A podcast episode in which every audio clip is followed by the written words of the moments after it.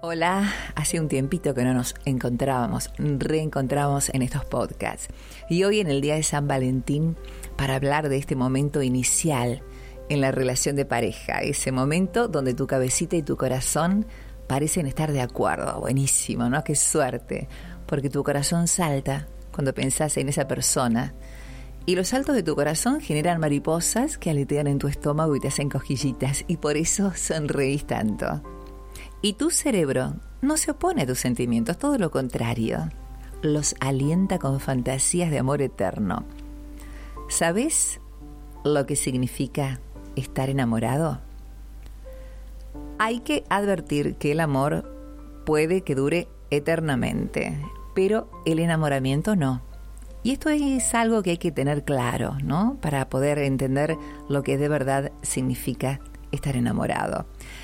Enamorarse es un estado de ánimo, un estado vital con fecha de caducidad, más o menos cercana, y el fin de ese enamoramiento te puede llevar al amor verdadero, al amor sin más, ahí directamente también al desamor.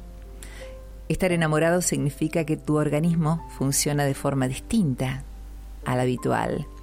Especial atención merece tu corazón que se vuelve hiperactivo ante la presencia o la sola mención de esa persona que amas.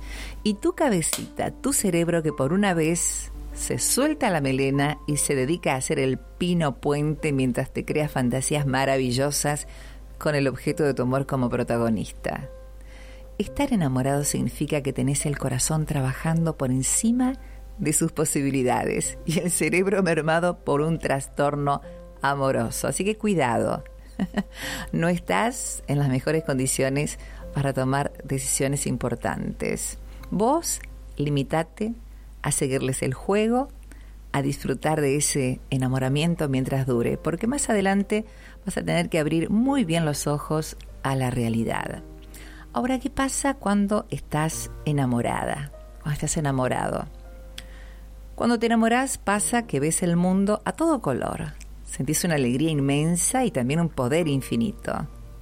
Te sentís bien, te sentís eufórica, te sentís poderosa, vital, enérgica, con unas ganas de vivir como nunca antes habías sentido. Y eso está muy bien.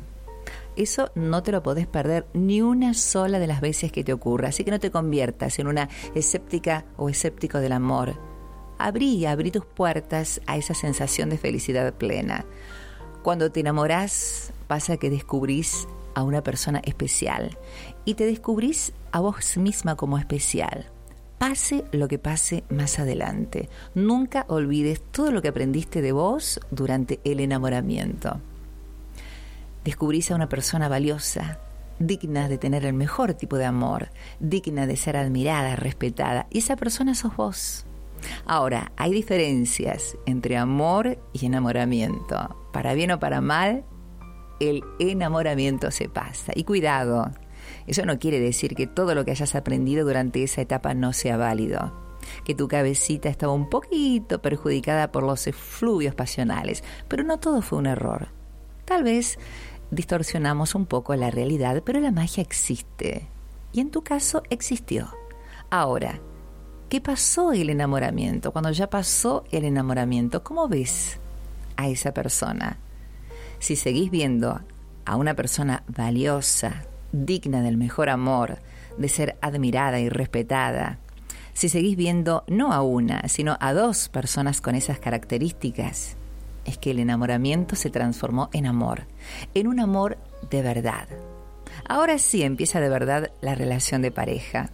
En cambio, puede pasar que cuando el enamoramiento se esfuma y veas a una persona que no merece la pena y sentís que vos tampoco sos para tanto, entonces ahí sufriste un enamoramiento real pero no válido, porque no era más que una ilusión. ¿Ahora qué? Ahora ni se te ocurra dejar de creer en el amor. Ojo, ¿eh? La siguiente vez que te enamores puede que sea la que más feliz te haga puede ser que sea la que más feliz te haga. Entonces, hoy pregúntate, ¿cómo es esa persona que está a tu lado?